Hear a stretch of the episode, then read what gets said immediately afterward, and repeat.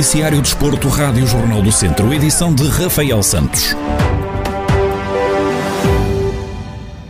O Tondela já deu pontapé de saída na nova temporada. A equipa beira começou ontem a pré-época com a realização dos habituais exames médicos. Em declarações à página do clube, João Pedro admite que o objetivo para esta próxima temporada é a manutenção e relembra a época anterior. O objetivo passa outra vez pelo mesmo, uma manutenção tranquila. Se conseguirmos fazer o como fizemos ano passado, eh, vai ser maravilhoso. Foi bom estas férias, porque o ano passado tivemos, tivemos pouco tempo para, para descansar. Agora estamos com o astral em cima e, e se Deus quiser vai tudo correr bem. Bebeto e Pedro Augusto não estiveram juntos da restante equipa por terem regressado ao Brasil, onde estiveram de férias e por isso têm de cumprir o período de quarentena obrigatório. João Murilho vai apresentar-se mais tarde por ter estado integrado na seleção da Venezuela, bem como o Kassef, que também deve integrar o grupo nos próximos dias.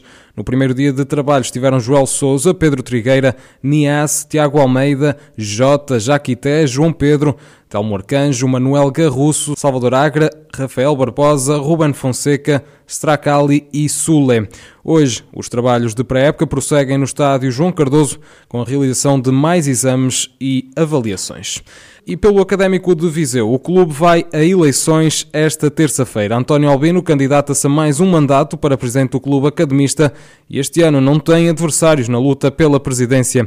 Desde 2007 que assumiu o lugar e em declarações ao Jornal do Centro assume que o objetivo passa por continuar com o trabalho que tem vindo a ser feito.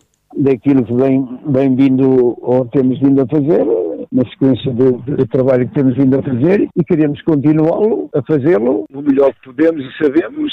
Sabemos que são, são sempre eh, trabalhos muito, muito difíceis de, de, de, de, gerir, mas com muito trabalho e esforço a gente tem feito o melhor que pode e sabe e quero continuar esse trabalho justamente para que o académico consiga outros voos, outros patamares, outras ambições para que Viseu e os sócios mereçam. António Albino garante que, enquanto puder gerir o académico, vai fazê-lo sempre que possa. Enquanto, enquanto eu tiver forças suficientes para poder uh, gerir o clube do Académico de Viseu, irei fazê-lo sempre, sempre que possa. Uh, e sei perfeitamente que o trabalho é exausto, mas sei que também o faço com muito amor e carinho pelo clube que tenho de, de sempre do, do meu coração. De maneira que eh, aquilo que eu quero fazer é sempre projetá-lo da melhor forma, como vindo a fazer, desde a certificação do académico, desde uh, a bandeira ética, a certificação da formação, não perdendo a esperança de fazer um, a possibilidade de uma, de uma academia para se poder treinar como deve ser, com parcerias daqui ou da lei, venham elas de onde vierem. É esse, é esse o meu papel, é esse que eu vou tentar eh, fazer e esforçar-me para que o académico disponha das melhores condições.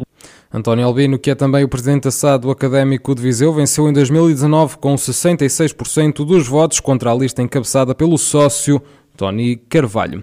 No centro desportivo desta semana estivemos à conversa com Salomão Pereira, o novo presidente lusitano de Vildemoinhos, que foi eleito com 100% dos votos para um mandato que vai cumprir nos próximos dois anos. O novo responsável máximo do clube Trambelo desvenda quais os objetivos que tem estabelecidos para a próxima época desportiva. Nós esta época vamos tentar fazer tudo por tudo, que é nesse trabalho árduo que estamos a, a fazer. Vamos tentar uh, subir outra vez aos campeonatos na, nacionais. Nós vamos continuar e queremos muito uh, apostar nos jovens da casa, é nessa parte que estamos a, a trabalhar bastante forte.